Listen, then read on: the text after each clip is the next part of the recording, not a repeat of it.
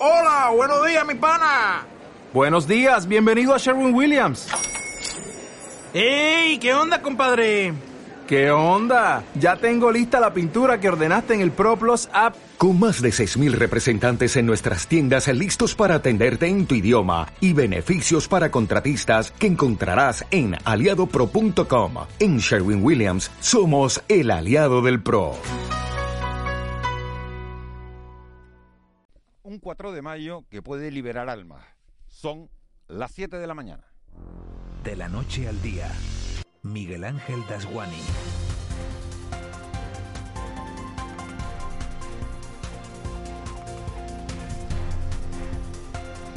¿Qué tal? Buenos días. Mientras el esfuerzo de las fuerzas de seguridad de las islas se centra estos días en tratar de localizar a Tomás Jimeno y a sus dos hijas, con la esperanza de que estén vivos, España entera mira hoy hacia Madrid para saber quién gana las elecciones del 4 de mayo, quién gana ese pulso que llevamos sufriendo desde hace un mes entre comunismo y libertad o fascismo y democracia. Cinco millones de madrileños van a marcar el paso de una España hastiada de la COVID-19 y con síntomas de fatiga pandémica pero que a Dios gracia camina con paso firme hacia esa inmunidad de grupo que deberá llegar antes del verano, siempre que la incomprensible finalización del estado de alarma no nos dé un disgusto y altere el calendario previsto. En las últimas 24 horas, Canarias ha registrado solo 121 positivos y una incidencia a 14 días inferior a los 100 casos por cada 100.000 habitantes. No hay fallecidos por tercer día consecutivo y también se reduce la presión hospitalaria. Todo eso son buenas noticias. Hemos pasado un año terrible pero debemos sentirnos afortunados, afortunados porque uno mira hacia Argentina, Brasil o la India y le entra la congoja al ver esos enterramientos masivos en solares abandonados o cremaciones multitudinarias en piras funerarias que se improvisan en plena calle.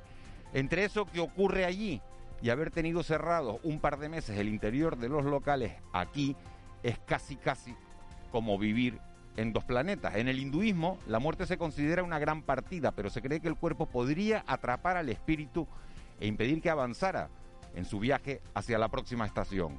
Por eso los funerales se hacen con tanta rapidez, para no retener a nadie, sino ayudar a liberar las almas. Igualito que en Madrid. De la noche al día, Miguel Ángel Dasguani. 7 y 2. Vamos con los titulares que marcan la crónica de este martes 4 de mayo. Caja 7 te ofrece los titulares del día. Eva García, buenos días de nuevo. Buenos días, Miguel Ángel. Al final, buenas noticias. Tercer día consecutivo en este archipiélago sin fallecidos por COVID-19. Aunque siguen los casos aumentando, 121 concretamente en las últimas horas en Canarias. Tenerife, 63 casos nuevos. Gran Canaria, 48. Lanzarote, 3. Perdón, sí, Lanzarote, 7 y Fuerteventura, 3. En el resto de las islas no hay nuevos contagios y hoy se sabrá si Tenerife cambia de nivel de alerta sanitario, mientras casi el 10% de la población de Canarias ha sido ya inmunizada con las dos dosis contra la COVID, el 9,94% de la población de las islas. A esta cifra se añade otras 456.000 personas que han recibido al menos una dosis de la vacuna, el 24,3% de la población. Conrado Domínguez, el director del Servicio Canario de Salud. Tenemos a casi el 30% de la población de más de 60 años vacunada y mucha inmunizada. Ya estamos incluso empezando a, plantearnos la vacunación de los menores de, de 60. Hoy se cumple una semana de la desaparición de Ana y Olivia. La última hora dice que la sangre encontrada en el barco de Tomás Jimeno no era de las niñas, era suya. La Guardia Civil continúa buscando a las pequeñas junto a su padre, Tomás Jimeno. Se ha vuelto a realizar un registro de su vivienda en Igueste de Candelaria por parte de la UCO, junto a los rastreos por mar. Además, se cree que Jimeno pudo haber desactivado el GPS de su embarcación con el objetivo de no dejar pistas sobre el itinerario que realizó desde que salió por última vez del puerto deportivo, según apuntan a F fuentes cercanas al caso. A las diez y media de esta mañana, el delegado del Gobierno en Canarias, Anselmo Pestana, y el general jefe de la Guardia Civil en las islas, Juan Miguel Arribas, informarán sobre el dispositivo de búsqueda que se está realizando. Vamos a estar muy pendientes de esa comparecencia de Anselmo Pestana. Nuestros servicios informativos van a estar allí.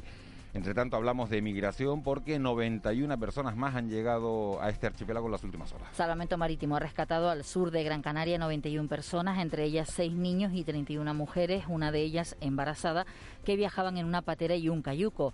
Seis han sido derivados a hospitales de la isla, nada más tocar tierra uno de ellos en estado grave por hipotermia. El diputado del Común, Rafael Llanes, se ha puesto en contacto con las diferentes defensorías de pueblo de las comunidades autónomas para pedir cooperación y colaboración en la asunción de la tutela y custodia de menores extranjeros no acompañados y ha solicitado un plan estratégico impulsado por la Administración General del Estado. Hablamos ahora de temas económicos, de conectividad aérea y de empleo. Norwegian ha decidido cerrar sus bases en Gran Canaria y Tenerife y plantea además 186 despidos en este archipiélago. Echaría a la calle en total a 1.191 personas, el 85% de su plantilla en nuestro país. Además, cerraría sus bases en Canarias y Barcelona. La aerolínea cifra en más de 110 millones las pérdidas en el primer trimestre del año y apunta a la pandemia como el detonante de esta decisión que tiene un mes de negociaciones por delante. Alfonso Claver es el director de comunicación de Norwegian. Todo ello es consecuencia del, cese de operaciones de larga distancia de la compañía y también del, redimensionamiento a la baja de, sus operaciones de corta distancia. En estos momentos lo que está sobre la mesa es mantener solo las bases de Alicante y Málaga. Por desgracia, pues bueno, hay ciertas bases, no solo Canarias, sino por ejemplo también Barcelona, que, que se pueden ver afectadas por este proceso. Sí. Y hablamos también de otras terribles consecuencias económicas que está dejando la pandemia. El director de Caritas Diocesana dice que en Tenerife hay casi un 40% más de personas viviendo en la calle. Es debido a la crisis del coronavirus. La pandemia ha afectado a mucha gente, sobre todo los que han venido de fuera. Juan Roñón, director de Caritas Diocesana en Tenerife, considera que esas personas están desprotegidas y sin el disfrute de los derechos humanos.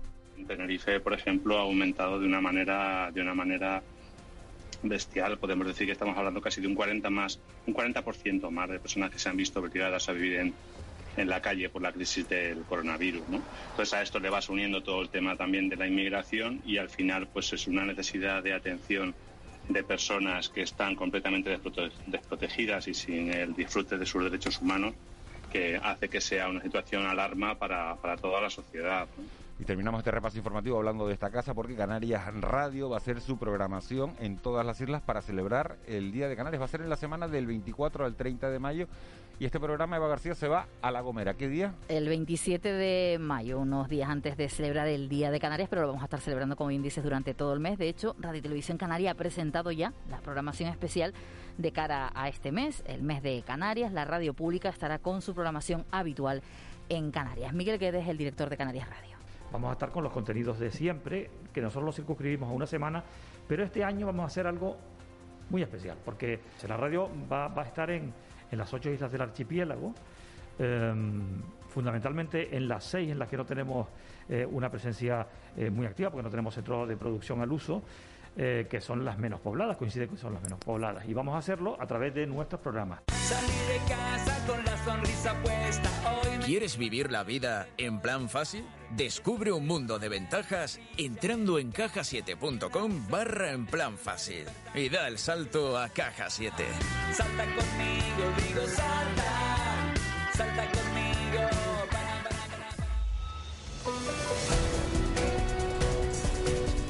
7 y 7 vamos con la crónica del mundo del deporte. El Sevilla que tropezó ayer con el Athletic de Bilbao, así que la liga parece ya cosa de tres, aunque todavía hay posibilidades matemáticas de que la gane el Sevilla, pero se queda más entre Atlético, Madrid y Barça. Y aquí por casa, el Lenovo Tenerife ya está en Rusia para la disputa de la final a 8 de la Basketball Champions League. Juan Luis Monzón, muy buenos días. Hola, ¿qué tal Miguel Ángel? Buenos días. Entramos de lleno en la semana en la que el Lenovo Tenerife puede conquistar la Basketball Champions League. Los aurinegros ya están en Rusia, donde se disputa la final a 8 de esta competición. El rival en cuartos eh, de final es el Estrasburgo francés y la cita el jueves a las 3 de la tarde. El base Alex López revela la gran ilusión que hay en el vestuario por ganar este torneo. Bueno, con la máxima ilusión, ¿no? Al final, eh, una competición corta, eh, no creo que haya ningún equipo muy por encima de otro, con lo cual, bueno, con las máximas expectativas, la máxima ilusión, lógicamente partido a partido, pero con la máxima ilusión de final del torneo, por supuesto, poder, poder llevarnos. Vamos con fútbol. El defensa de la Unión Deportiva Las Palmas, Tomás Cardona, volvió a vestir la elástica amarilla varios meses después de no contar con la confianza de Pepe Mel y lo hizo con una soberbia actuación. Y siempre es un poco más complicado estar sin jugar, pero como te digo, intento entrenar siempre de la misma manera, me toque o no me toque jugar y bueno, creo que lo más importante son mis compañeros y toda la gente que hay en el club, el cuerpo técnico que siempre está para apoyar, para, para sostener a uno aunque no le toque jugar, aunque cuando decís vos tuvo que pasar alguna lesión y bueno, ahora disfrutar este partido y ya mañana pensar en el que viene. En cuanto al Club Deportivo Tenerife, que lleva tan solo un triunfo en los últimos cinco partidos, el técnico Luis Miguel Ramis se muestra confiado en asegurar la permanencia lo antes posible. Cada uno puede hacer las cabalas que quiera. Yo desde luego soy optimista, sé cómo trabaja el equipo, sé cómo se comporta, sé los responsables que son. Es el momento de estar tranquilos, de descansar bien, de trabajar bien la semana para el viernes que estar estar a tope. A partir de ahí quedan cinco partidos, todo pasa muy rápido y queremos aprovechar todas las oportunidades. Y arranca la Copa de la Reina 2021 para la Unión Deportiva Granadilla Tenerife Egatesa con un desafío exigente, el Levante Unión Deportiva. El equipo tinerfeño disputará eliminatoria de cuartos de final a partido único este miércoles a las 12 de la mañana en la ciudad deportiva del Levante, la ciudad deportiva de Buñol. Objetivo, la clasificación para semifinales por tercera vez en su historia.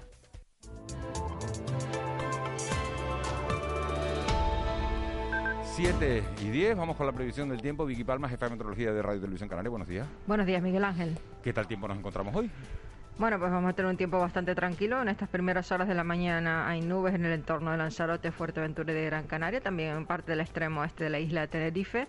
A medida que avanza el día seguirá llegando nubosidad a la vertiente norte del archipiélago, mientras que por el sur pues vamos a poder disfrutar de un día tranquilo y soleado. Cabe la posibilidad que las nubes que nos visiten, sobre todo ya esta noche, pueden dejar escapar alguna que otra gota, pero nada importante. Vamos a tener temperaturas de momento suaves, máximas en costa de 22 a 25 grados aproximadamente. Sopla el alisio, además se va a intensificar todavía más a lo largo del día, especialmente en horas de mediodía, en las vertientes sureste y noroeste, en las islas de mayor relieve. Podríamos tener incluso algunas rachas puntuales superando los 60 kilómetros por hora. Es un viento normal para esta época del año y la dirección es la habitual en las islas y el estado del mar se irá estropeando un poquito. Al aumentar el viento, aumentará la altura del oleaje, aunque de momento hoy las olas más grandes difícilmente superarán el metro y medio de altura.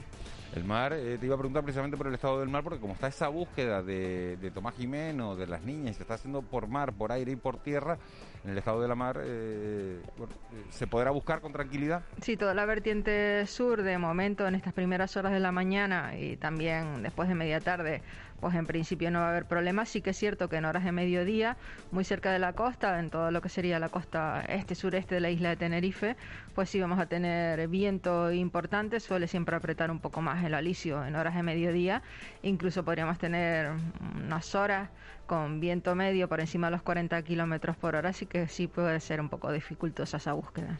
Vicky, gracias, nos hablamos en un ratito. Hasta luego, buenos días. El Contrapunto. Ángeles Arencibia y Juan Manuel Betencur.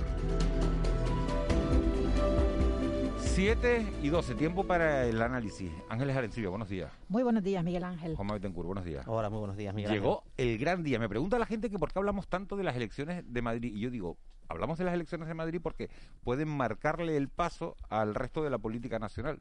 ¿Pueden marcárselo o es una apreciación mía nada más?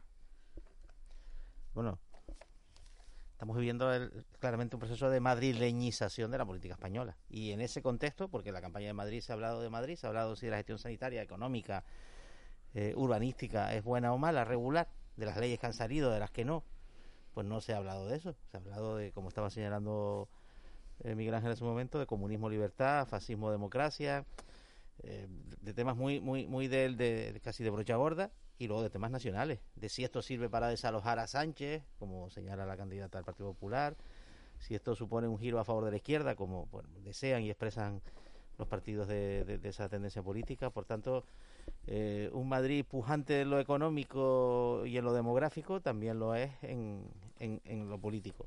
Emito una opinión, la madrileñización de la política española eh, alimenta a su vez la centrifugación en los territorios periféricos. Y en general, mm, esto es opinión, no me parece una buena noticia para la política española.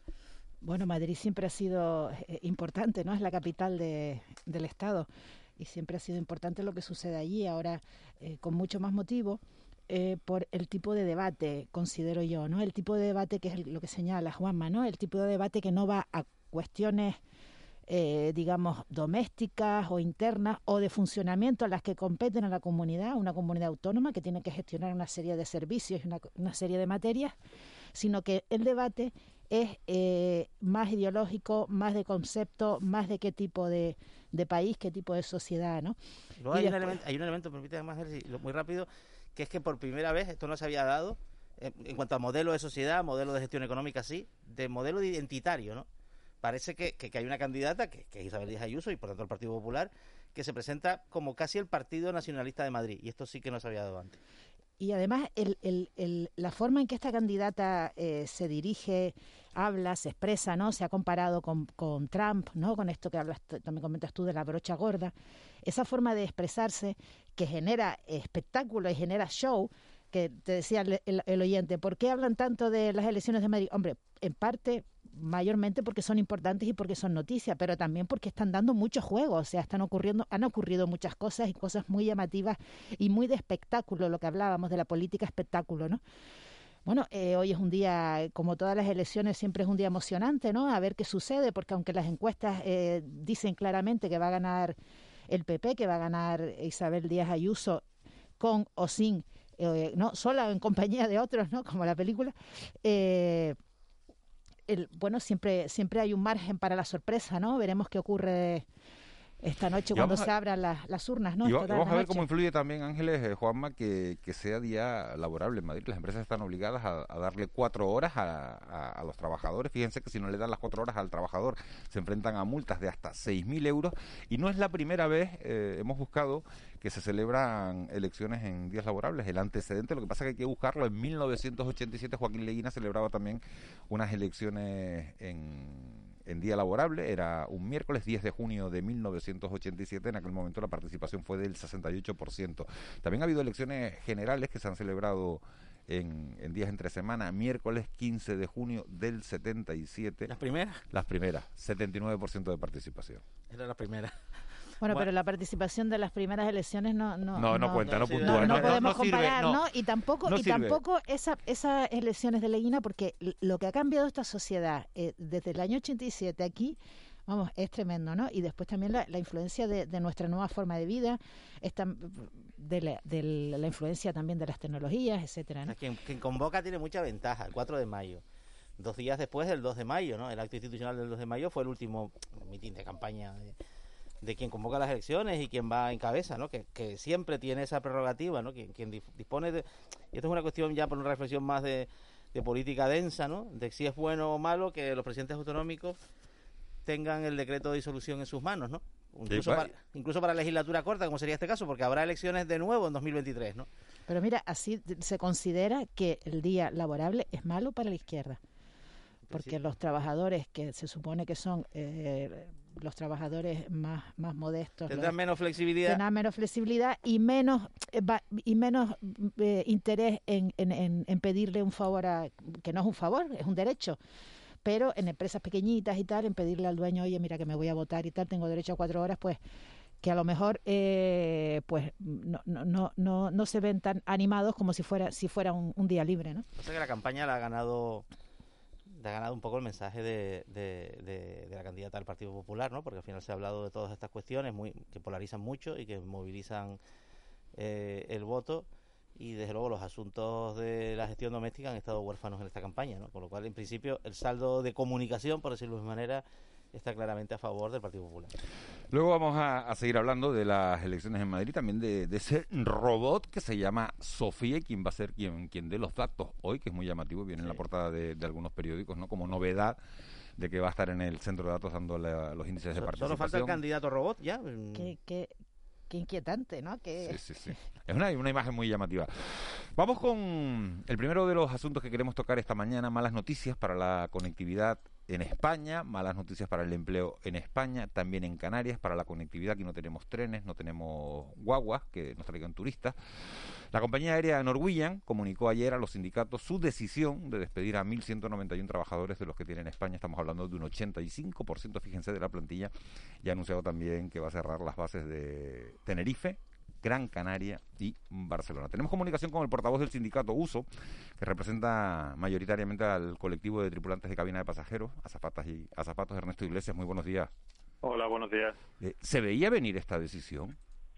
¿Se veía venir una decisión de este tipo? Sí. ¿Se veía venir esta en concreto? Absolutamente no. O sea, nosotros esperábamos que hubiera una reestructuración, lógicamente, después de los problemas que veníamos arrastrando y la, lo que luego vino con el COVID, pero de ahí a pensar que iba a ser, que lo que iba a quedar de la empresa era algo totalmente residual, como es un avión en, en Málaga y un avión en, en, en Alicante, eh, y que las bases de Canarias, que son estratégicas, y la base de Cataluña, de Barcelona, eh, desaparecerían, eso jamás nadie se lo había planteado, la verdad. ¿Tiene marcha atrás la decisión, señor Iglesias? Parece, parece que no, porque ya la empresa venía de un, todo este tiempo estaba en un concurso de acreedores, tanto en Irlanda como en Noruega, y digamos que para pagar las deudas, pues eh, eh, se ha quitado aviones de encima, ha redimensionado mucho la empresa y, eso no va a ser fácil volver, volver a, a los 16 aviones que había en toda la península y las bases que teníamos, no parece que vaya a ser eh, fácil. Estamos hablando de, de casi 1.200 trabajadores a, nivel nacional, de ellos decíamos hace un instante, eh, corríjame si me equivoco, eh, si, no, si no estuviera bien la cifra, de ellos 186 en Canarias entre tripulantes de cabina de pasajeros, los azafatos y los técnicos, los pilotos, ¿no? Es así. Sí, sí, la cifra es correcta. Eh, ¿Se van a despedir a trabajadores que han estado, porque muchos de estos trabajadores, señor Iglesias, han estado en ERTE en los últimos meses? ¿Se puede despedir de la noche a la mañana a trabajadores que estén en un ERTE? ¿Eso es legal?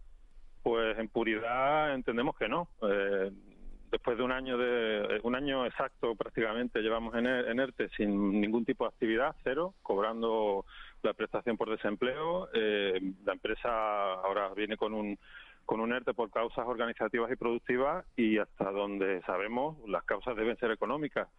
Eh, normalmente las causas económicas hay que aportar una documentación mucho más extensa, como son las cuentas, los balances, etcétera, cosa que en este caso no, la empresa no va a hacer y, bueno, tendrá que explicar ante la autoridad laboral y ante, y ante la seguridad social eh, cómo pretende bordear esa obligación de, de, permanencia, de compromiso de permanencia, perdón, con los trabajadores. Eso es algo que estamos deseando saber. Esta tarde tenemos la reunión a las 4 con ellos y, veremos qué, nos dicen. En Canarias, la eh, Norwegian, perdone que le traiga el tema hasta este archipiélago, en Canarias tenía Norwegian ocho aviones, cuatro basados en el aeropuerto de Gran Canaria, tres en Tenerife Sur, uno en Tenerife Norte. ¿Cuántas rutas desaparecen? Pues desaparecerá, no, sabría decirle el número porque para ahora sé que algunas se van a seguir haciendo por, la, por las tripulaciones de, de Oslo, pero por otro lado las que se pierden aquí, bueno, había muchas rutas nacionales, había rutas a, otros países que no son escandinavos, todas esas en principio desaparecen. Básicamente a, corto plazo se van a quedar las de Noruega y, y alguno, algún otro sitio más. Eh, no sabemos cuándo volverán a, ampliar esas rutas, pero se pierden muchas. La otra vez que hubo amago, porque hubo amago de cerrar las bases en Canarias, eh, no es la primera vez esto que, ocurre, al final acabó cerrándose la de Madrid, no se cerró Canarias porque se hicieron números y se vio que era más rentable mantener a tripulaciones en Canarias que contratar personal escandinavo y pagarle los hoteles que, que durmieran aquí, como acaba de decir usted que, iban a hacer esas rutas el personal escandinavo. ¿Qué cambia esta vez para que ahora sí les parezca rentable a la compañía? Según la empresa, bueno, en aquellos momentos estábamos en otro, había más, más carga de trabajo y se podía organizar la tripulación de otra manera. Según la empresa ahora es más rentable un avión, eh, sacarle jugo, digamos, a un avión eh, que haga, por ejemplo, por la mañana Oslo-Tenerife, eh, Tenerife-Oslo y luego haga un, un vuelito corto, pues Oslo-Stavanger, Stavanger-Oslo. En cambio, si tuviera ese avión basado en en Canarias ese, ese vuelito corto no se podría hacer porque no hay no hay esa producción aquí, ¿no? Entonces ese es el motivo que ellos alegan para ponerlo allí. ¿Y por qué se les echa a la calle ahora cuando tal y como avanza el proceso de vacunación parece que lo normal es que en invierno se recuperen eh, eh, las conexiones, ¿no? Y que, y que vuelvan a empezar después de la, decisión de la Unión Europea ayer de que se flexibilicen las medidas, que se relajen las medidas para eh, potenciar los viajes. ¿Le ha dado a conocerle a los sindicatos la compañía sus planes para lo que resta de año? Pues sus planes son mantener un avión en Tenerife y otro, perdón, en, Alicante y otro en Málaga y seis el año que viene eh, en esas dos bases también. Pero si la cosa mejora, pues eh, esos dos, esos seis aviones en total vendrían antes. Pero no, no, nos ha dicho eh, nada más que eso. Es lo que ha puesto encima de la mesa. Si recapacitará y cambiará, no, no lo sabemos, pero esperemos que sí, porque no se entiende que ahora que viene un poco la, la- las vacas gordas no, no pongan un poco la carne al asador en, en lo que concierne a España y en Canarias sobre todo, que es un mercado estratégico, no es la primera compañía que se ha ido. Eh, Ryanair no, también cerró sus bases, dejó a, a los trabajadores tirados y esperemos que no ocurra lo mismo en este caso con Norwegian. Eh, buenos días, señora Iglesias. Esto tiene que ver también en su germen con que el, gobier- el gobierno noruego pues no pues, pues, pues no tampoco realizó las aportaciones a que, que, que han realizado pues otros otros países con sus vamos a decir compañías de bandera. Por otro lado, dada la relevancia de Norwegian eh, en el empleo en España, que se manifiesta claramente en esta en este cierre ¿no? y, en, su incidencia, eh, ustedes no, no esperaban que el gobierno español también moviera ficha ¿no? para bueno pues pues, pues rescatar también la, operativa en España. Vamos, si comparamos la operativa en España y el empleo de, de con, vamos a decir, Plus Ultra, por ejemplo, pues la verdad es que la diferencia es bastante notable a favor de Norwegian. El problema, el problema aquí es que el Estado ha puesto unos requisitos que yo entiendo relativamente lógicos, ¿no? Eh, El problema es el modelo industrial del sector aéreo, eh, que es una cosa parecida a la bandera de conveniencia, ¿no? En este caso Norwegian ha tenido un modelo basado en las banderas, en banderas de conveniencia, teniendo su sede en Irlanda, en, en otros países, y eso, pues claro, a- para, lo, para lo bueno está muy bien, pero para lo malo, como viene, como, como pasa ahora, pues claro, España te viene y te dice que, que si no eres, un- no tienes un permiso español, una matrícula española, pues no eres, No no, no puedes, no puedes, no puedes concurrir a esas ayudas, ¿no? Eh, buenos días, señor Iglesias. Eh, ¿Cómo, cómo es, es la, era la política eh, laboral de la compañía en los tiempos de vacas gordas? O sea, est- estaba, era una buena política laboral. Sí, en general, eh, en general sí. En general había, bueno, había unos salarios dignos, había unas condiciones laborales decentes, había un, un diálogo social con la empresa eh, razonablemente bueno, a diferencia de, de otras compañías irlandesas que todos tenemos en mente. Eh, eh, por lo tanto, sí, en general no era un mal sitio para estar. Y solo iba a preguntar que si en otras compañías en general, en el sector aéreo, en el sector preferentemente no de las compañías de, de bajo coste, ¿esto es así? O sea, la- las condiciones de los trabajadores son las, las óptimas. No, eh, tenemos el ejemplo de Ryanair, donde en el caso de Canarias, por ejemplo, en el cierre, en la sentencia, en su sentencia de, de la Audiencia Nacional sobre el ERE de Canarias, el juez habla, eh, pues bueno, de, de fraude, coacciones, amenazas, dolo, o sea, todas las palabras mm, que se le puedan ocurrir, ocurrir a un juez sobre cómo no debe hacerse, será estudiado en las, en las universidades sobre cómo no hacer un ERE, eso lo ha cumplido, lo ha reunido Ryanair y lo sigue haciendo. Eh, hay, hay una gran diferencia entre, por ejemplo, esta compañía y otras compañías como EasyJet, como, como Norwegian, que con un, con un modelo de negocio un poco más diferente a- o, o no, no tan basado como a otras compañías de bandera, eh, sí que tienen unas relaciones más o menos normales y eh, normalizadas y unos convenios colectivos, cosa que Ryanair eh, no tiene y se empeña en no tener, lógicamente, ese es el problema. Señor Iglesias, eh, la medida de, de los despidos entiendo que afecta exactamente igual a, a tripulantes de cabina pasajeros, a los azafatos como a los técnicos, como a los pilotos y a los, coman- a los comandantes y, a los, y a los segundos, ¿no? Aunque esas negociaciones las lleva el CEPLA. Eh, las negociaciones es una mesa única donde estamos eh, eh, TCPs y pilotos eh, y hasta ahora, bueno, siempre hemos tenido muy buena sintonía. La verdad que las secciones sindicales aquí nos hemos llevado bastante bien y, y ha sido bastante productivo y hemos sacado, hemos firmado acuerdos en los cierres anteriores bastante relativamente buenos, donde la gente ha llevado sus compensaciones, ha habido movilidad movilidad geográfica compensada. Bueno, dentro de lo malo se ha, se han negociado buenas medidas. Veremos ahora Y decía- si, si es el caso. Decía usted antes que tenían hoy una reunión a las 4 de la tarde. Sí. ¿Y qué esperan en esa reunión? Pues ya nos han dicho que la reunión es no esperemos que sea muy larga, que será de una media orilla, su- supongo que para cubrir el formalismo de constituir la mesa negociadora y poco más. Pero sí que le vamos a hacer preguntas. Bueno, ellos tienen su tiempo, nosotros los nuestros. Un esto es lo que hay, vamos, por decirlo de una manera. Bueno, no, no, no suelen ser tan específicos. Los noruegos son, tienen otro perfil, pero mm, será más un formalismo inicial donde pongamos la fecha del calendario de reuniones para las próximas reuniones y demás, y, y bueno, una toma de contacto. ¿Y tienen posibilidad de, de, trasla- de trasladarse, de continuar en la compañía, trasladándose a otros, a otros puntos? Pues eso es lo que queremos valorar también con la empresa, porque sabemos que están haciendo anuncios para la reapertura de, de, Dinamarca y Helsinki y bueno, queremos que dentro de ese posible acuerdo de, de, ERE, dentro de ese plan social, pues se incluya preferentemente a trabajadores españoles para ser contratados allí. Es cierto que había trabajadores ya allí despedidos, porque allí, bueno, allí fue peor, allí la empresa cortó de un día para otro y poco más que los dejó tirados allí eh, eh, a estos trabajadores. En el caso de España tuvimos que meter una demanda por cesión ilegal, eso hizo que le, les agarráramos del brazo porque se querían ir sin pagar, sin pagar la, la cuenta y la, las indemnizaciones por despido, etcétera, que, que, correspondían.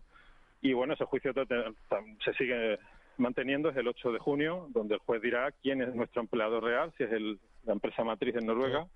O la, o, la, o la de aquí. Todo esto, señor Iglesias, eh, recordemos que las bases son las de Gran Canaria y Tenerife Sur, implica, o sea, despido puro y duro, o sea, no hay traslados ni posibilidad de movilidad laboral ni nada poco margen va a haber, dado, porque claro, si se cerrara Canarias, por ejemplo, pues bueno, te podrían recolocar en, en Málaga, en Alicante, en una situación un poco menos, menos extrema, pero en este caso poco margen va a haber.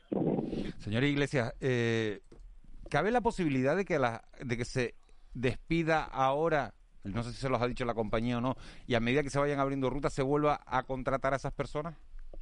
Sí, bueno, eso es una cláusula que nosotros metemos en todos los, los acuerdos de, de, este tipo, donde se prioriza a la gente que, que haya estado en la empresa en caso de necesitar más personal. Pero claro, eso no, garantiza a nadie ni cuándo, ni cómo, ni en qué condiciones, si va a ser un contrato indefinido, como tenían, porque todos estos, estos trabajadores de los que hablamos, a día de hoy todos tienen un contrato indefinido. El problema es ese, que en otras compañías tienen mucho contrato, mucho personal temporal y, y, con no renovar su contrato les es suficiente y no por eso no, no aparecen en, en grandes eres, no grandes noticias. Aquí el problema es que todo el mundo era indefinido y, y tiene que eh, usarse esta herramienta del ERE, ¿no? Señor Iglesias, Ernesto Iglesias, representante de, del sindicato Uso en, la compañía Norwegian, que, como decimos, ha, decidido despedir a, a casi 1.200 trabajadores en toda España, el 85% de la plantilla, y cerrar las fases de, de Tenerife y Gran Canaria. Gracias por, por habernos contado cómo está la situación y toda la suerte del mundo en la, en la negociación de esta tarde y a ver qué, bueno, qué se puede sacar de ahí. A vosotros por, por el interés, gracias. Muchísimas, muchísimas gracias. Bueno, dejamos el sector de la, de la aviación y hay otro enfado grande eh, en otro sector y es en, en el sector de, de, la sanidad. La Confederación Estatal de Sindicatos Médicos de Tenerife protesta porque considera que es una injusticia completa que el gobierno, el gobierno de Canarias haya decidido dejar fuera de su plan especial para reducir las listas de espera a los médicos que han pedido, fíjense, una reducción de jornada. El sindicato considera que es una manera de discriminar a personal que sí ha pedido esa reducción de jornada ha sido únicamente para poder conciliar la vida profesional con la vida laboral. Levi Cabrera es el presidente del Sindicato Médico de Tenerife. Señor Cabrera, muy buenos días. Hola, buenos días. Eh, dice usted que la medida es arbitraria, injustificada y que además esconde la intención de disuadir a los médicos para eh, a los médicos que se acojan a, a la reducción de jornada. Son acusaciones graves. ¿Mantiene usted todo eso? Lo mantengo, lo mantengo porque es así en principio eh, no había ninguna necesidad de prohibir que estos profesionales puedan participar en, los programas de reducción de jornada, igual que participan en otras actividades que se desarrollen dentro de su servicio y, y centro de salud o servicio de, sistema de servicio normal de urgencia en el ámbito sanitario de, del servicio canario de salud. Es un derecho al que tienen eh, es un permiso al que tienen derecho todos los trabajadores, pues incluidos los médicos.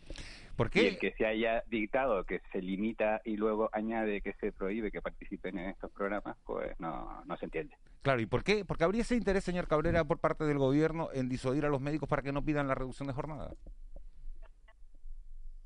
Hombre, muchas veces puede ser por eh, eh, necesidades asistenciales, de querer cubrir en, en determinado la, la, la actividad pero realmente hasta ahora no ha habido ningún problema de este tipo y se ha organizado los servicios allí donde se haya dado la situación de manera que se, se sigue sacando el trabajo perfectamente para adelante.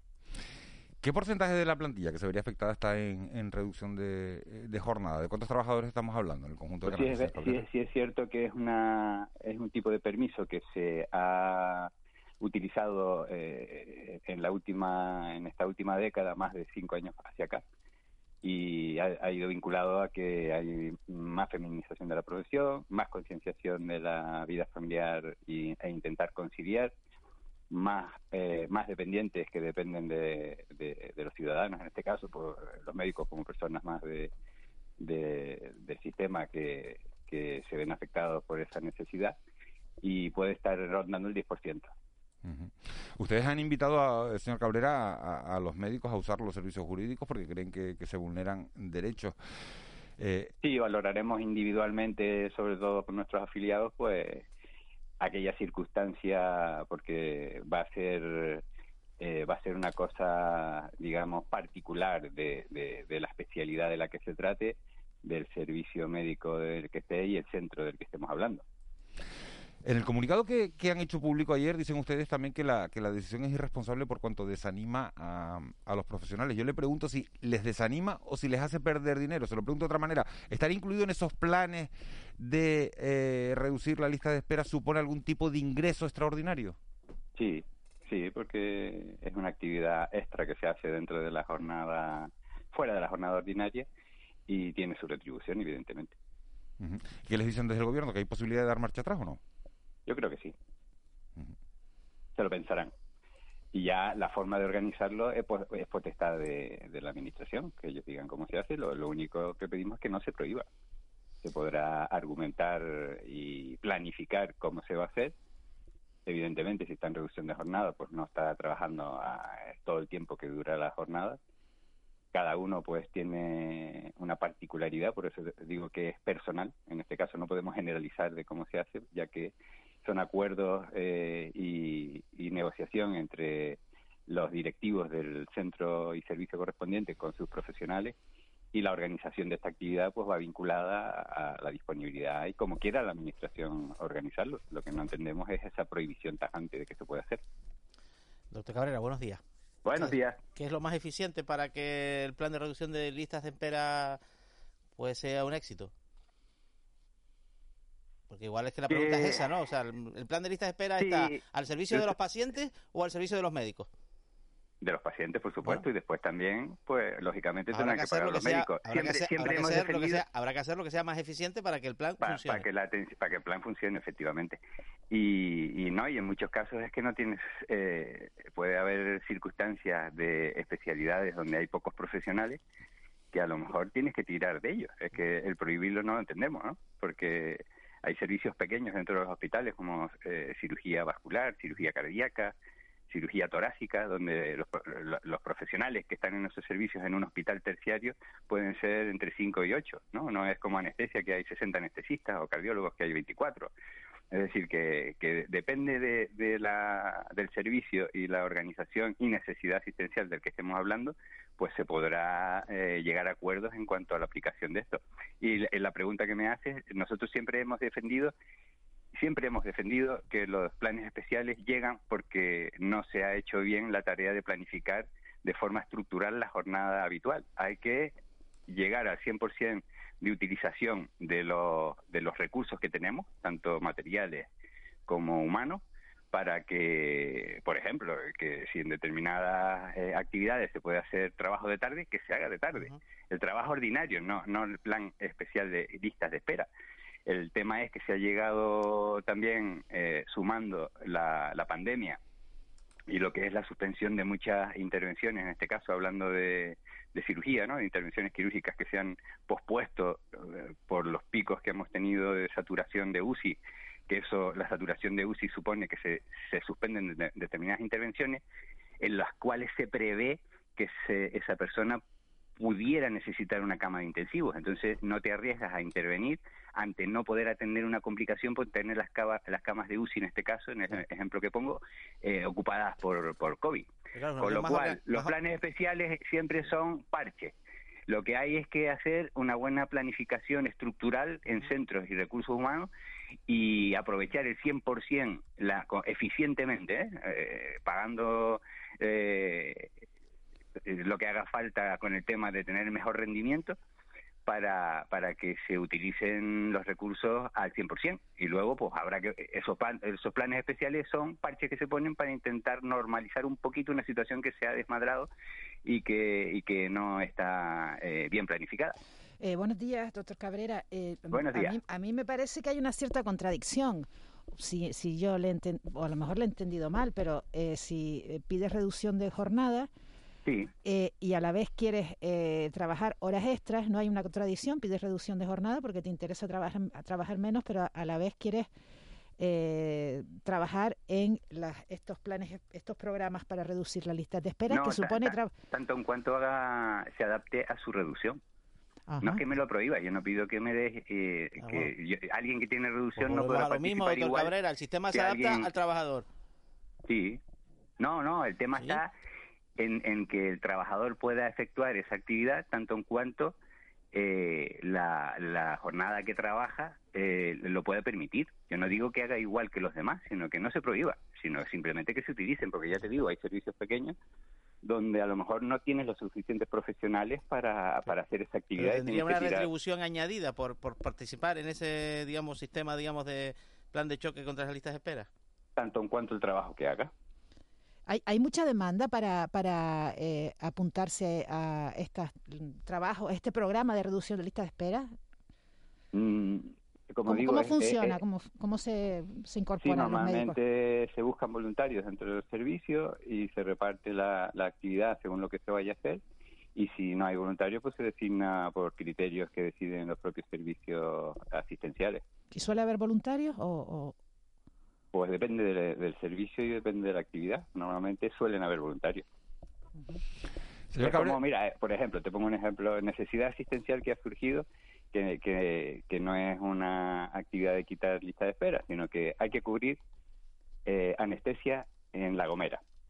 Hay que cubrir ginecología en La Gomera porque lo- los profesionales que están allí, por circunstancias que fueran, en este caso que están de baja, pues no, eh, no eh, dan la prestación de anestesia en el Hospital de La Gomera. Hay que desplazarlos del hospital de referencia. Pues, eh, ¿cómo, se, ¿cómo se cubre esa actividad? Pues, lógicamente, vas a mermar profesionales del hospital terciario para cubrir el hospital comarcal de La Gomera pues se piden voluntarios que quieran ir, porque a lo mejor tiene que desplazarse uno o dos anestesistas durante una semana eh, mientras se cubre eh, la persona que está de baja. Y la semana siguiente pues trabaja el que queda en La Gomera. Pues eh, esa es una actividad extra que hay que hacer del servicio de anestesia y de los que haga falta, ¿no? En este caso están yendo de anestesia, para que se sepa también, de anestesia, de ginecología y de medicina interna por baja de los profesionales que están allí y que no se puede cubrir el, el servicio que debe prestar ese hospital en La Gomera. ¿A efectos retributivos qué supone para un para un facultativo participar en este, digamos, programa especial de, de, de- de lucha contra Programa especial de tarde, pues normalmente eh, dependiendo de, la, de los procesos asistenciales que se hagan, pues pueden estar entre 150 y, y, 100 y 250 euros la tarde. 150 euros en la tarde. en la tarde. La tarde. Señor Cabrera, le quería preguntar por otro asunto, si, si me lo permite. Ayer nos, nos encontrábamos con un- una portada del diario de avisos diciendo que habrá un nuevo oh, materno infantil en, en La Laguna. Eh, se nos acumula el trabajo, ¿no? Empezamos a poner en marcha el, el Hospital del Sur en Tenerife y, y ahora hay un materno infantil en La Laguna. El papel lo aguanta todo, ¿no?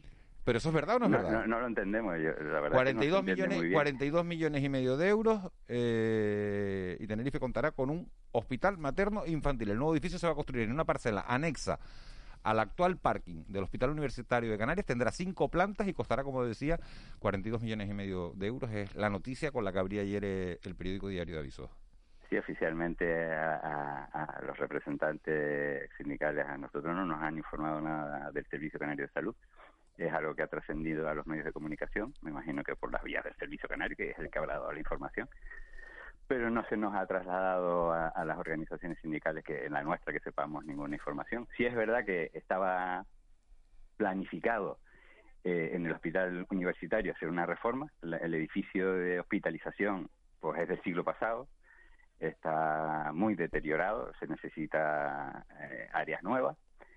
Y, y bueno, una, una idea era también pues tener un materno infantil. Nos vamos un poco queriendo parecer a los, a los que han gestionado mejor en Gran Canaria, que lo han hecho pues cuatro veces mejor que nosotros, con el tema de, de tener su hospital, doctor Negrín, en su momento, un hospital de los mejores en estructura de España, y tener eh, de siempre eh, el materno infantil separado de lo que es el edificio general de, de- del hospital terciario, que es, eh, es ideal. Aquí nunca, pues nunca ha pasado, ¿no? Porque aquí siempre los dos hospitales, pues la, la parte de maternidad ha estado eh, embebida, mezclada, juntada con el resto del hospital. Pero usted cuando, cuando dice, señor Cabrera, que el papel lo aguanta todo, es porque no es verdad. Mm, La verdad que ahora a corto plazo no, no tenemos ninguna información de, de, de ese proyecto. Pero la idea, la idea le parece buena, sí, en principio, por lo que le Sí, escucho. por supuesto, sí, sí, la idea es buena. De hecho, de hecho, sí, sí, sí nos habían trasladado que se había eh, planificado quitar la Facultad de Medicina, eh, donde, donde está actualmente la Facultad de Medicina, y, y- y llevarla al campus también de de Guajara, y en la zona de, de la facultad, que está anexa al edificio de hospitalización, pues hacer un edificio de hospitalización nuevo. No sé si es la zona, ahora me están comentando que es la zona del parking, pero la zona del parking ya es la montaña de Ofra, no sé Claro, yo qué queda ahí. Es lo que urbanísticamente es posible, porque digamos que el sistema un poco de comple- del, del hospital universitario, como en general los hospitales de referencia, Sí. son sistemas generales, donde es verdad que en ese área de influencia, pues, pues el uso destinado es, es el sanitario, ¿no? Por tanto, que entiendo que urbanísticamente es lo más coherente, mientras que el uso de la de los edificios de la facultad es uso educativo, habría que hacer ahí una serie de Sí, con la Facultad de, Educación. de Sí, pero, planeamiento. pero- no, lo que digo es que, que esa idea sí se nos trasladó, la- lo de lo de quitar, eh, trasladar la facultad y utilizar ese terreno. Y, y siempre se había pensado qué se podría hacer con esa montañita que tenemos eh, eh, frente de, de- del edificio de aparcamientos del Hospital Universitario de Canarias, que por otro lado pues, ha sido estupendo. Eso es lo que le falta al Hospital Universitario de la Candelaria, que es una desgracia el tema de los aparcamientos en esa zona tan que está en medio de, de, de- de los barrios de, de Chamberí y de Somosierra allí, ¿no? Que, que, que es una desgracia, pero el tema de no tener aparcamiento allí y no tener perspectiva de que se vaya a hacer nada a corto plazo, aprovechando la intervención en el, en el aparcamiento de la Candelaria. Señor Cabrera. La idea esa, pues se sale para adelante estupenda. Nosotros, todo lo que sea, eh, eh, es que estructuralmente estamos muy mal. Ya, ya les digo, la idea hubiese sido haber hecho el. Pero claro, eso ya no tiene remedio, ¿no? Haber hecho en su momento, pues esa reforma a lo mejor que estás comentando, pero a principios de siglo, haber hecho el Negrín 2 en la zona de, de, de Olla Fría, que había un plan para hacerlo, y haber dejado a la Candelaria como centro sociosanitario, que sí sería ideal en medio de la ciudad como lo tenemos ahí, en Santa Cruz, pero bueno, eso son ya utopías que no van a pasar. ¿Y hay personal para todo eso, señor Cabrera? Lo digo porque cuando se Esa abren los hospitales, se, se abren No, los no, quirófanos tenemos- en el sur, hay que llevar personal de LUC. Cuando se cuando hay No, que aislar el LUC, hay que- o de la Candelaria. Candelaria.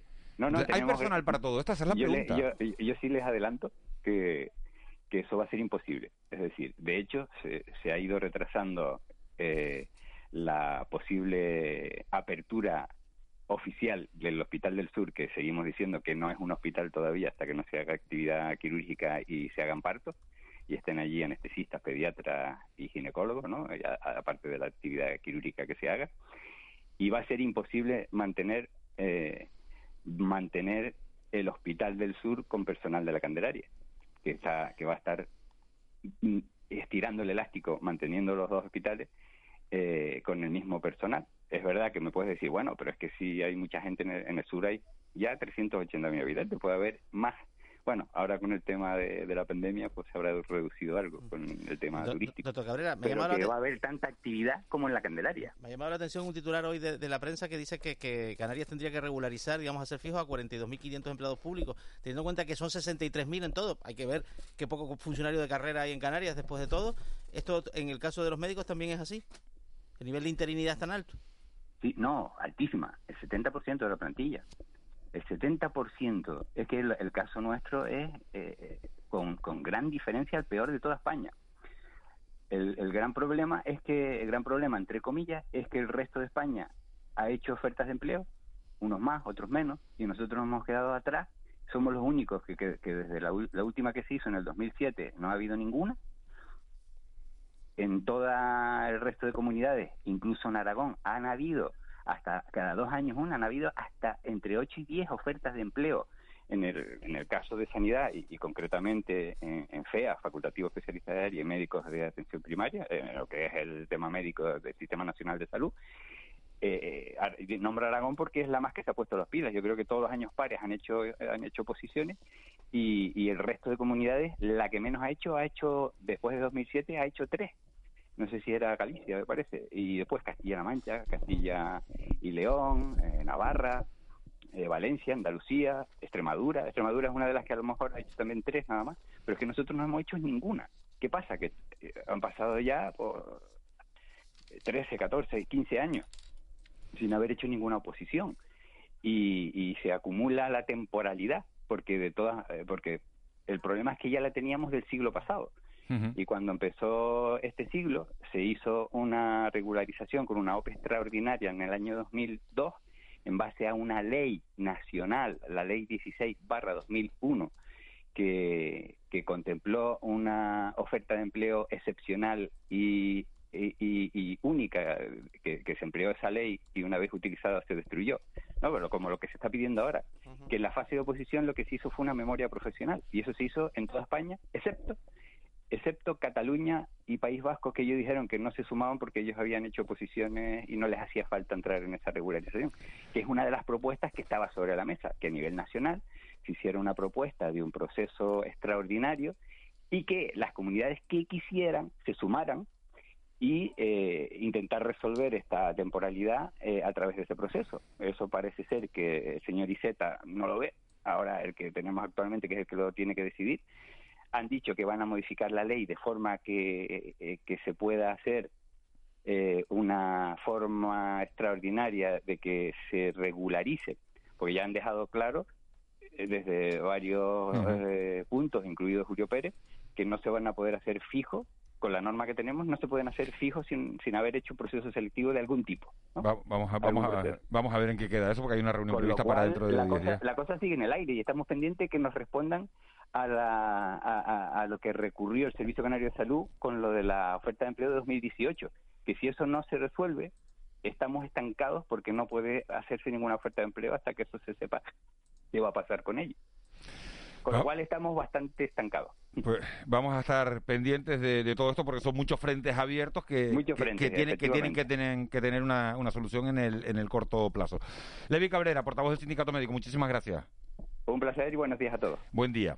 Vamos a cambiar de asunto antes de las noticias de las 8. Vamos a hablar de, de un asunto que tiene que ver con las inversiones del Estado en Canarias y en este caso concreto de la deuda que hay pendiente en materia de carreteras. Una información de, de Loreto Gutiérrez, publicada ayer por Canarias 7, hacía saltar las alarmas. En esa información se recuerda que la adenda que Canarias pactó con el Ministerio para sumar 407 millones de euros al actual convenio de carreteras y ampliar su vigencia en dos años no tiene todavía el visto bueno de- del Ministerio de, de Hacienda. El convenio tenía que haberse firmado a principios del mes de abril. Estamos en mayo, sigue paralizado y en Coalición Canaria han salido a la luz para denunciar que Madrid estaría preparando una trampa para eludir esa deuda. Rosa Dávila es la portavoz de Coalición Canaria en materia económica. Señora Dávila, muy buenos días. Hola, ¿qué tal? Buenos días. Eh, a juicio de ustedes, ¿a qué se debe el retraso?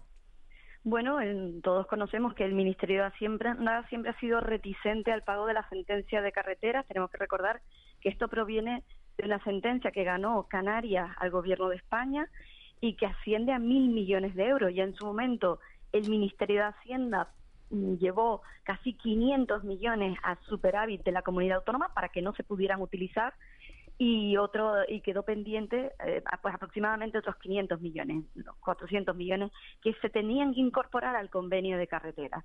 Bueno, el gobierno de Canarias al parecer había llegado a un acuerdo con el gobierno de España por el que se ponía ese dinero. Nosotros no estábamos de acuerdo porque ese dinero se ponía no en el actual convenio, sino incorporado al actual convenio, pero en anualidades, creo que noven- 2026, 2027 y, y a nosotros nos parecía que podía llevarse a engaño, simplemente son cantidades que se adhieren al convenio, pero que pueden estar sustituyendo cantidades que se pusieran de un nuevo convenio, pero lo que sí es verdad que nos ha hecho saltar las alarmas, como bien dice, es que el Ministerio de Hacienda todavía no le ha dado el visto bueno a ese convenio, cuando ya hace ya más de un mes el, el ministro Ábalos tenía que haber venido a- a Canarias a firmarlo. Dicen ustedes que podría ser una, una trampa, eh, artimañas para hacer desaparecer 400 millones. 400 millones son muchos millones. Claro, porque ya el ministerio lo intentó en su momento cuando nosotros gobernábamos y eso nos llevó a, interponer un incidente de ejecución de sentencia. Lo que intentaba es que si coges este dinero del convenio, renuncia al dinero, a los recursos que estaban en superávit, no, a lo que nosotros nos negamos. Con lo cual puede venir por ahí que el Ministerio de Hacienda esté presionando para que los recursos del superávit no se incorporen para Canarias. Tengo que recordar que no ha llegado ni un céntimo de los 500 millones que estaban en superávit y que el gobierno de Canarias tampoco ha firmado ese otro convenio que permitía a Canarias utilizar su propio dinero, aquel que en su momento se tuvo que emplear pero que no recibió del gobierno de España. ¿Qué tendría que hacer, a su juicio, señora Dávila, el gobierno de Canarias para no correr ningún riesgo? Yo creo que en este momento no cabe otra posibilidad, más allá que hemos visto que ha intentado negociar y han pasado dos años para intentar recuperar ese dinero, pues yo creo que en este momento, tal y como está la situación, interponer un recurso de, también de, bueno de ejecución de sentencia e ir por la vía de los tribunales para no perder ni un céntimo. Y, es que hay algo fundamental, está paralizada la economía, hemos visto cómo las licitaciones han caído en el primer trimestre, la inversión pública más de un 85% y vemos además noticias tan preocupantes como las de hoy, ¿no? El cierre de las bases de Norwegian en Canarias. O sea, no podemos permitirnos un lujo permitirse perder un céntimo en inversión en obra pública y en intentar reactivar la economía. Europa ha entrado ya en un proceso de recesión y Canarias necesita eh, contar con todos los recursos, recursos tanto económicos como recursos humanos. Eh, buenos días, señora Dávila.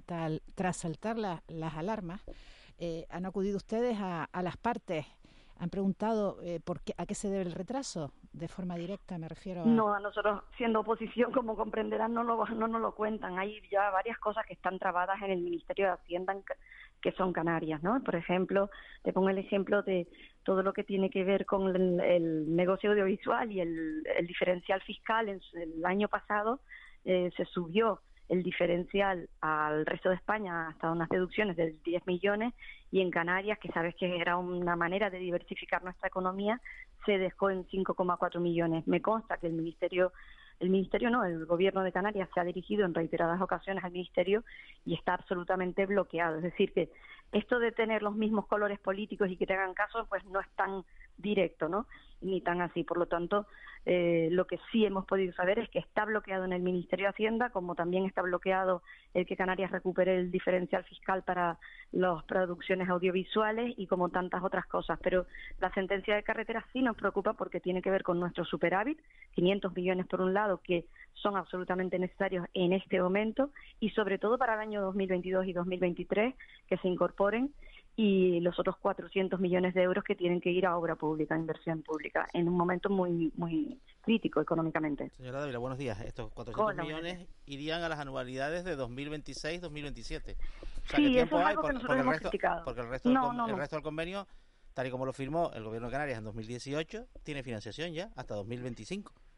Claro, vamos a ver. en 2018 para nosotros es un engañabobo lo de haberlo llevado a las anualidades de 2026 y 2027. Eso se tenía que haber incorporado ya en las anualidades, firmarlo este año, 2021, e incorporarlos en las anualidades de 2022-2023. ¿Por qué no lo hicieron en 2018? Porque le estoy diciendo que el ministerio lo que trataba de hacer era quitarnos otros 400 millones. Entonces no íbamos a firmar algo en el que le hiciéramos perder a todos los canarios los 500 millones que habían llevado a superávit. Nosotros nos negamos a que ocurriera eso. No sé, me parece que es obvio que no íbamos a permitir que el gobierno de España nos volviera a hurtar los recursos. Pero lo cierto es que este gobierno de España, el de Pedro Sánchez, aún no ha mandado los mil millones de euros que le corresponden a Canarias. O sea, después de dos años seguimos en el mismo punto y el Ministerio poniendo palos en las ruedas. Mm, de los 200 millones que tenía carreteras en 2018, gastó 17. En en 2019 una cantidad Se firmó el 27 de diciembre, el 26 de diciembre, recuerdo perfectamente porque fue nos llegó el convenio justo antes de me, refiero no al convenio, lo que tenían presupuesto. El presupuesto en 2018, la partida que se incluía en el convenio era de 60. El presupuesto de carreteras era más amplio. Pero es que, no estaba firmado. La pregunta que le hago es, ¿es más importante que gastemos el dinero antes que reclamarlo, no? No, hay que reclamarlo, el dinero tiene que estar y hay que poderlo ejecutar. Pero sí es verdad que, insisto, que en el 2018, que es cuando se firma el convenio, el convenio se firma a finales de diciembre, no es lo mismo que esté toda la planificación. Sí, pero el Departamento de, Carreteras ese año tenía 200 millones en el presupuesto, que no los gastó, gastó 17. No, pero están trabados, como no sé si, si no está firmado, tú no tienes la garantía de que te vayan a llegar y por lo tanto tenía trabas para poderlo eh, sacar adelante. La partida del convenio ese año eran de 60. No, la partida 200 que no estaban firmados, Es, lo que lo que insisto, ¿no? Pero bueno, yo creo que lo importante es centrarnos en que llevamos dos años esperando por mil millones que aún siguen parados y que después de dos años de este gobierno de Ángel Víctor Torres siguen bloqueados y nos preocupa que siga el ministerio poniendo trabas porque insisto, tenemos ejemplos en otros de otra naturaleza como puede ser algo tan evidente como el cumplimiento del REF en el diferencial fiscal y que en Canarias las producciones eh, cinematográficas tengan ese diferencial de por encima del 80% de deducción y resulta que con otra ley se lo han cargado directamente el REF en algo que habíamos hecho un enorme esfuerzo para que Canarias fuera plató de, grandes producciones audiovisuales y vemos cómo se lo han, desde hace un año se lo, lo, han eliminado y aquí no levanta la voz el gobierno de Canarias y desde luego el gobierno de España no hace nada por reconducirlo y, garantizar y, y sobre todo eh, preservar el régimen económico y fiscal de Canarias. Señora Dávila, muchísimas gracias. Vamos a estar pendientes a ver qué pasa con ese dinero. Gracias a ustedes, un saludo. Un saludo, buenos días. 7.59, nos metemos en el boletín informativo.